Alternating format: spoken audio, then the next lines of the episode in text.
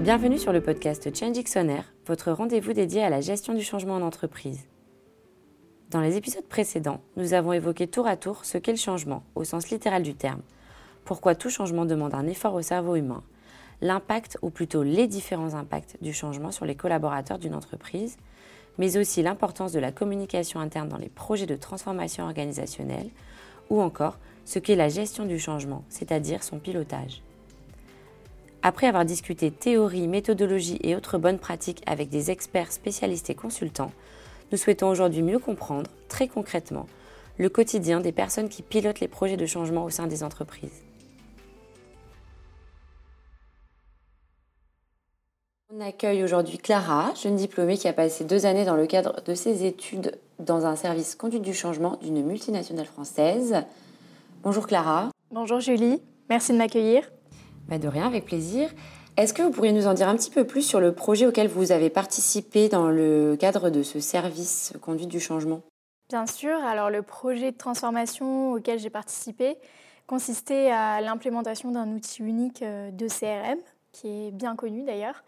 Euh, le but c'était de remplacer la multitude d'outils qu'utilisaient les employés euh, pour la relation client, les achats, la comptabilité, etc et euh, de ce fait obtenir une meilleure satisfaction des clients en facilitant le traitement euh, de leurs différentes demandes.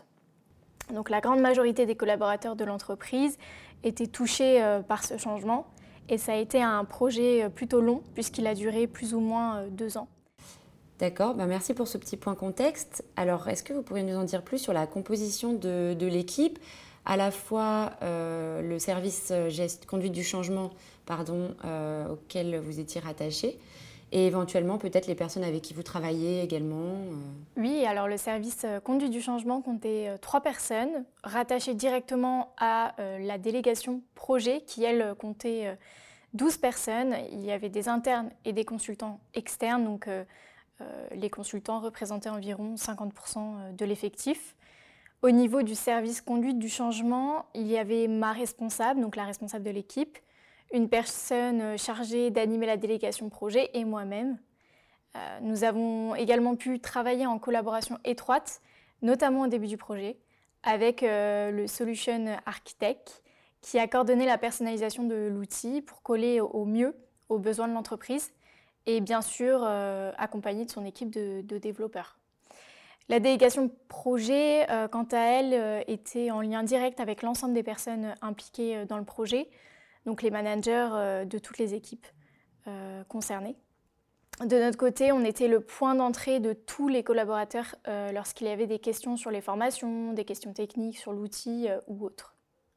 Donc vous avez travaillé à la fois, si je comprends bien, avec des personnes qui étaient dans l'entreprise déjà et avec des personnes qui, ont été rattachées au projet de par leur expertise technique pour pouvoir notamment délivrer euh, voilà, délivrer l'outil, l'implémenter euh, du côté euh, informatique, on va dire. Exactement. L'objectif de faire appel à des personnes externes, c'était d'obtenir à la fin du projet un outil totalement performant qui répondait aux besoins de nos conseillers clientèle, de, des personnes du service comptabilité, facturation, etc.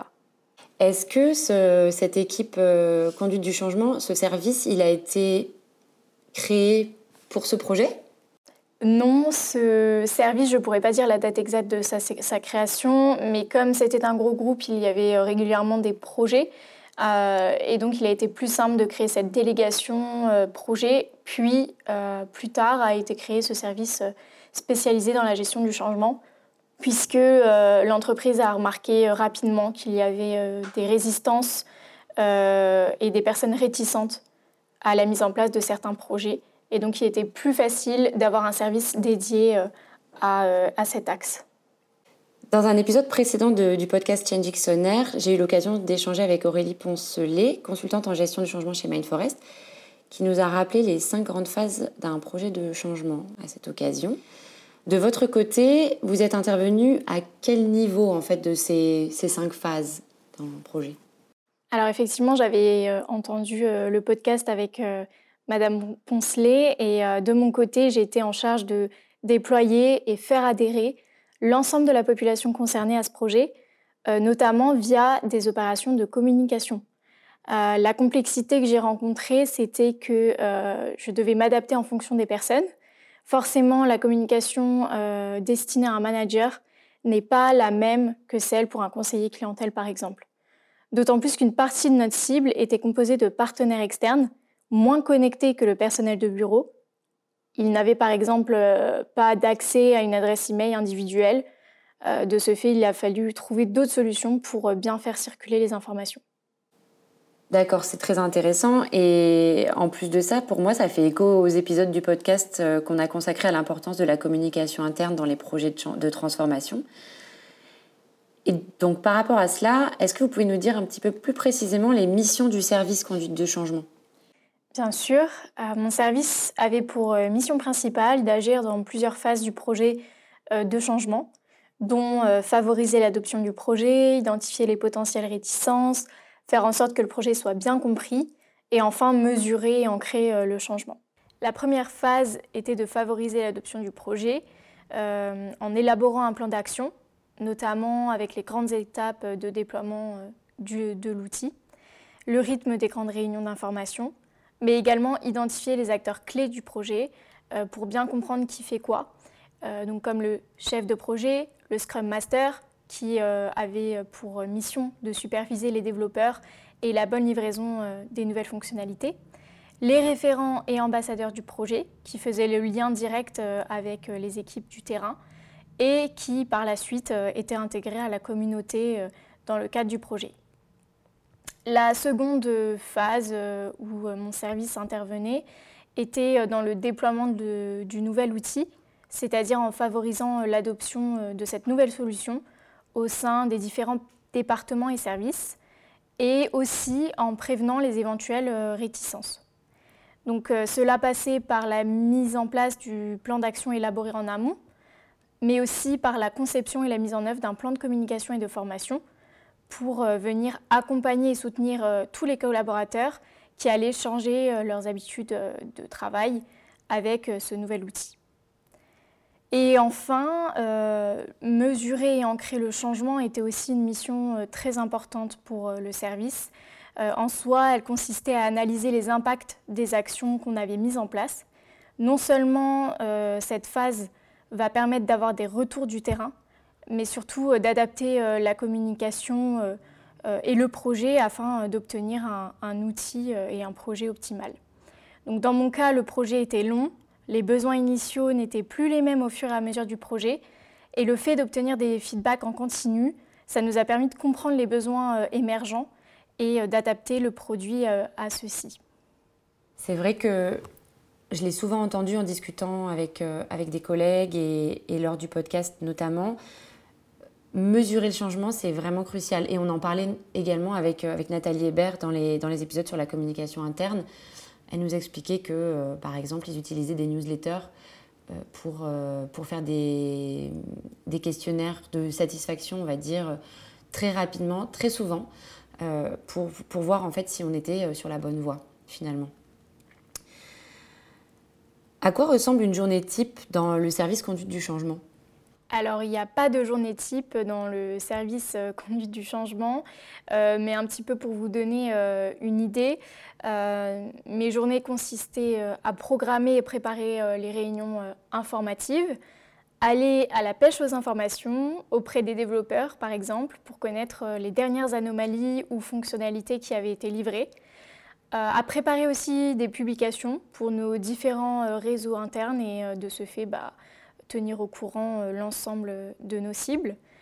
et notamment avec la communauté des bêta users et les référents qui étaient cités, que j'ai cités auparavant.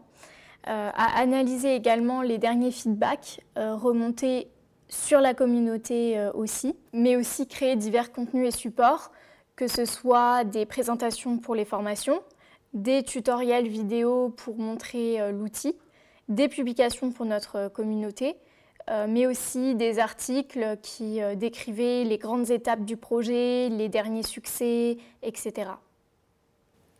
D'accord, donc pas de journée type parce que vous vous ennuyez pas, mais il y avait quand même des, des tâches qui revenaient dans le cadre de notamment de la communication sur le projet. Exactement, il y avait des tâches récurrentes, les réunions étaient rythmées, il y en avait à peu près toutes les semaines, les publications on en faisait également régulièrement, même si c'était un projet long, il y avait énormément de, personnes concernées, donc il était essentiel de les tenir au courant pour ne pas qu'il y ait un désengagement de la part des collaborateurs. Et alors maintenant, avec du recul sur cette expérience, puisque vous avez quitté le projet, vous l'avez dit au début, euh, vous n'avez pas pu en voir la fin parce que vous avez euh, fini vos études finalement euh, dans le cadre desquelles vous avez participé à ce projet avant que le projet lui-même ne soit terminé. On sait que ce sont des choses qui prennent du temps. avec le recul, si vous deviez retenir cinq éléments, cinq bonnes pratiques, cinq habitudes que vous avez pu observer, mettre en place, euh, voilà, euh, dans, cette expérience-là. Donc si vous devez retenir cinq éléments hyper importants ou hyper bénéfiques euh, pour la conduite du changement, qu'est-ce que ça serait? Alors, cinq points importants selon moi. Le premier, ce serait de communiquer avec les personnes concernées. Donc, dans mon cas, comme je vous ai dit juste avant, j'ai créé une communauté qui était composée des responsables d'équipe, donc des bêta users. Elle m'a permis de récupérer directement les feedbacks du terrain, comprendre les besoins émergents au fur et à mesure du projet. Et lorsque l'on coordonne un tel projet, on ne se rend pas forcément compte des réels besoins des, personnes. Euh, donc cette communauté m'a permis euh, de comprendre euh, au fur et à mesure les besoins. Un deuxième point important, c'était l'agilité. donc lier le changement avec des méthodes d'agilité comme par exemple cartographier les acteurs pour que les missions de chacun soient claires, faire des réunions plutôt courtes, avoir des outils collaboratifs. C'était également des actions en lien avec les méthodologies agiles et qui, selon moi, sont très importantes pour qu'on ait des réunions efficaces, que les informations circulent bien. Le troisième euh, point important aussi, selon moi, c'est d'écouter et d'encourager les gens à s'exprimer. Euh, c'est jamais simple de, prendre la parole lors de réunions, donc c'est pour ça qu'il est indispensable de les mettre euh, à l'aise directement dès le début, dès le kick-off, c'est-à-dire la réunion qui annonce le commencement du projet. Être ouvert et instaurer un climat de confiance aidera forcément les collaborateurs à partager leur point de vue et même à proposer des axes d'amélioration. Donc euh, il faut toujours mettre euh, en place un temps de parole pour les participants euh, pendant les réunions, non, seulement pour qu'ils se sentent impliqués, qu'ils aient la certitude d'être entendus et surtout que leur avis compte. Cela permet aussi d'anticiper les, résistances et de gérer les conflits. Donc c'est en impliquant un maximum l'utilisateur final que le projet sera le mieux vécu. Quatrième bonne pratique, euh, c'est aussi d'ancrer la nouveauté. Donc euh, il est important de célébrer les victoires, même les plus petites. Hein. Euh, ça va donner de l'importance au projet et engager davantage les collaborateurs à y participer. Ça a aussi pour but de faire fédérer les équipes et d'instaurer le changement dans la culture de l'entreprise. De ce fait, les collaborateurs seront habitués, on va dire, au changement et auront moins de résistance face aux futurs projets que l'entreprise va entreprendre. Le cinquième euh, élément euh, qui est selon moi le plus important, c'est mesurer le changement et ajuster le projet. Euh, donc via des enquêtes de satisfaction, des échanges à l'oral, des sondages rapides. En bref, tous les moyens sont bons pour obtenir des avis. Sans cela, votre projet ne peut pas être 100% efficace. Dans mon cas, on a obtenu de très bonnes propositions d'axes d'amélioration de la part du terrain. Par exemple, euh, beaucoup de collaborateurs nous ont euh, proposé euh, d'instaurer des icônes plutôt que de mettre des textes afin que l'outil soit plus intuitif, plus visuel. Et c'est effectivement une remarque qu'on a pris en compte pour l'élaboration de l'outil. Super, bah, en effet, c'est quelque chose, finalement, l'exemple que vous donnez là, bon, les développeurs peuvent y penser, euh, mais parfois ce sont des choses qui peuvent passer à la trappe. Hein. Euh, quand, on, quand on coordonne un tel projet, on ne va pas penser à tous ces petits détails en fait qui font la différence quand même quand on utilise l'outil au quotidien, quand on parle d'un déploiement d'outils, euh, par exemple, comme c'était votre cas. C'est ça, c'est pour ça que Selon moi, la communication permet de comprendre et de se mettre à la place de l'utilisateur final de l'outil, puisque, comme vous l'avez dit, un développeur ne peut pas forcément se rendre compte, puisqu'il n'utilise pas tous les jours, il ne traite pas tous les jours les demandes des clients. Bah, merci beaucoup Clara, merci d'être, euh, d'avoir été parmi nous aujourd'hui, de nous avoir relaté cette expérience. On a beaucoup parlé de, dans les autres épisodes du podcast, on a beaucoup parlé de théorie, euh, on a beaucoup parlé de gestion du changement, de, changement, mais je pense que quand on veut appréhender ce qu'est la gestion du changement, bah, c'est toujours aussi intéressant de finalement parler avec quelqu'un qui a, qui a été qui était dans, un projet euh, de, transformation et qui a vraiment participé, si je puis dire, en, en mettant les, vraiment les mains dans le moteur et en, participant activement euh, à ce type de projet. Donc merci. Merci Julie, merci pour votre accueil. Dans cet épisode, nous avons donc pu en apprendre davantage sur le quotidien d'un service dédié au pilotage du changement, découvrir les acteurs et partenaires d'une telle équipe, ses missions concrètes et comment ces actions s'intègrent dans un plan de gestion du changement. Cela a été l'occasion de rappeler l'importance de la planification et de la communication interne pour favoriser l'adoption du changement par les différentes parties prenantes. Merci beaucoup à Clara pour ce témoignage. Cet épisode vous a plu? Alors pour ne rien manquer, n'attendez plus. Abonnez-vous à Change sur votre plateforme de podcast préférée. Change le podcast qui change tout.